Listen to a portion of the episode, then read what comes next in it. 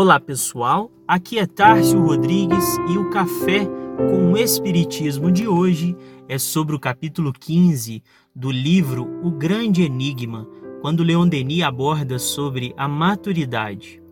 Ele nos diz que o grande inimigo da idade madura, como da vida inteira, é o egoísmo. O homem se diminui, se mata pela necessidade de gozar.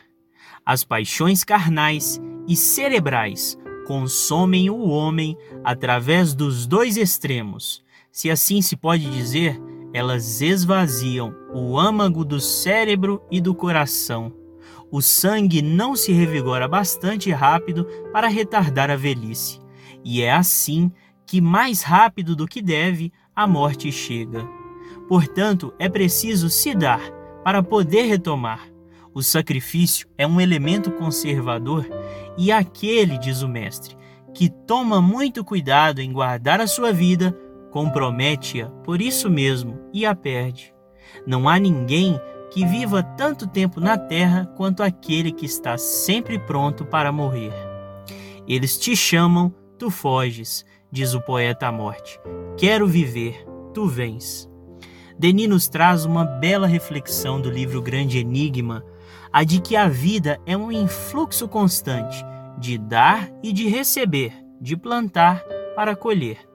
Logo após estabelecer essa bela reflexão sobre saúde, dizendo que devemos cuidar tanto do corpo quanto da mente, para que ambos se mantenham em seu pleno vigor, tanto na maturidade quanto na velhice, Denis, Denis vai nos lembrar de que passa a juventude, passada a juventude, perdemos aquela empolgação dos primeiros dias e muitas vezes, com esse bom ânimo indo embora, a própria fé também se esvai.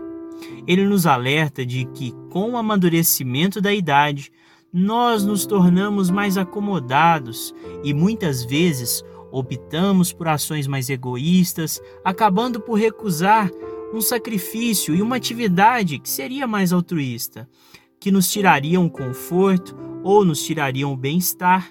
Ele alerta também que, por um excesso de conservação, deixamos de dar um pouco mais de nós, fazendo com que nosso próprio ser vá aos poucos deixando de manter aquele vigor necessário à regeneração que retarda a velhice.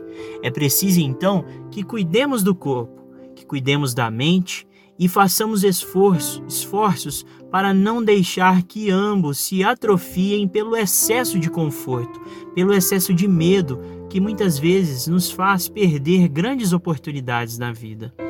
Façamos bom uso de todos os momentos de nossa vida e principalmente do amadurecimento, da força e da coragem dessa etapa em que recapitulamos todas as potências já desenvolvidas nas fases anteriores.